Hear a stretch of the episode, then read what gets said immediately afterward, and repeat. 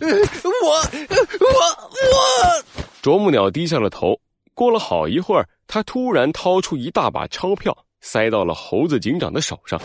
哎，你这是干什么？贿赂警察可是犯法的。对不起，我错了，我愿意去警察局接受惩罚。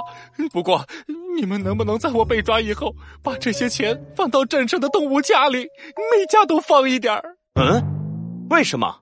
啄木鸟的话让猴子警长觉得很奇怪。啄木鸟叹了一口气，无奈的对猴子警长说道：“雕塑镇是由一群热爱雕塑的动物们组成的，这你知道吧？”平时我们最喜欢的就是不断练习雕塑，精进自己的技术，希望有一天可以做出大师级的作品。可是自从秃鹫来了之后，雕塑镇就变了，变了。没错，秃鹫带来了白虎大帝像，他说自己雕出了有生命的雕像，当着大家的面让白虎大帝像流出了眼泪。在这之后，秃鹫宣称只要信仰白虎大帝。每个动物都可以和他一样雕出有生命的雕像，这怎么可能呢？猴子警长和小鸡墩墩对视了一眼，都看到了彼此眼里的怀疑。对呀，一开始大家也是半信半疑，可是在这之后，秃鹫举行了洗礼，所有的动物都感受到一股暖流在身体里，就好像，好像心灵真的被洗刷了一样。秃鹫说：“他只信仰了白虎大帝一年，其他动物只要和他一样不断接受洗礼，一年以后就可以让雕像流泪，变成雕刻大师。”这肯定是在骗你们，他一定用了什么机关。可其他的动物并不这样想，雕塑镇的动物们都疯狂了，再也没人钻研雕刻技术，而是在家等待着洗礼。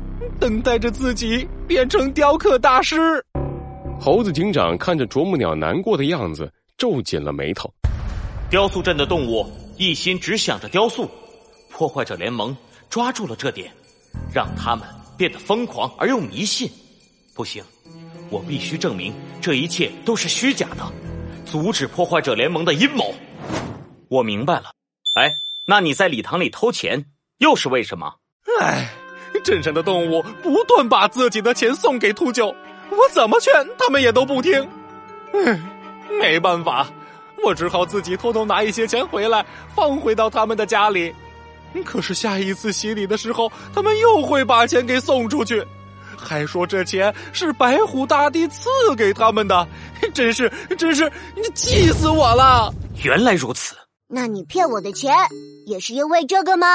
面对小鸡墩墩的提问。啄木鸟无奈的点了点头：“是的，对不起，大家把吃饭的钱都献给了白虎大帝，我实在看不下去，想着能多骗一点就能多帮大家一点我错了，我把钱还给你。”啄木鸟把口袋整个翻了出来，掏出所有的钱递给了小鸡墩墩：“好了，你们送我去警察局吧，我愿意接受惩罚。”猴子警长看着啄木鸟的样子，并不像是在撒谎，于是他走上前，拍了拍啄木鸟的肩膀：“你对雕塑镇的礼堂熟悉吗？”“嗯，怎么了？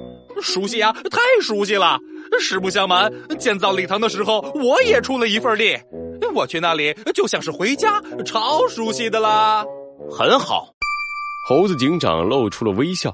啄木鸟突然感觉到背后一阵寒冷，忍不住抖了三下。怎怎怎怎怎怎怎怎么了？我怎么感觉有不好的事情要发生了？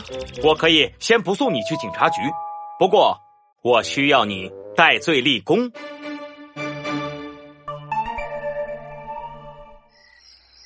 夜深了，雕塑镇的动物们都进入了梦乡，三个小小的脑袋突然冒了出来。你你们你们这样让我很为难呀！要是镇上的动物们发现了，我要被丢出去的。少来了！你在礼堂偷钱的事被他们发现了，也要把你丢出去。呃，这个这个，我还不是为了他们。唉，算了，你说的对，他们是听不进去的。是猴子警长、小鸡墩墩和啄木鸟。他们蹑手蹑脚的来到了礼堂的附近。啄木鸟，在进去之前，我要确认一件事：你想不想拯救雕塑镇，让雕塑镇变回从前的样子？猴子警长认真的看着啄木鸟，啄木鸟一听这话，眼里冒出光，捏紧了自己的拳头。想，做梦都想！我不想再看到这里的动物疯狂的样子了。我想雕塑镇变回从前那个不断讨论着雕塑技术、不断进步的小镇。很好，猴子警长用力的拍了一下啄木鸟的肩膀。著名雕塑家米开朗基鸟说过：“对好人行善，会使他变得更好；对恶人行善，他就会变得更恶。”秃鹫散播迷信，借此来收割动物们的钱财，已经触犯了法律。让我们一起揭穿他的阴谋。把他绳之以法。我什么时候说过这句？呃呃，不是。好，你说的对，我干了。你们在这里等我，我去给你们开门。啄木鸟拍动着翅膀飞进了礼堂。小鸡墩墩疑惑的走到猴子警长身边。嗯，猴子警长，你为什么突然提起米开朗基鸟啊？这个嘛，再过不久你就知道了。礼堂的大门打开了。啄木鸟站在礼堂的门口，比了一个 OK 的手势。走吧，小鸡墩墩，让我们阻止破坏者联盟的阴谋。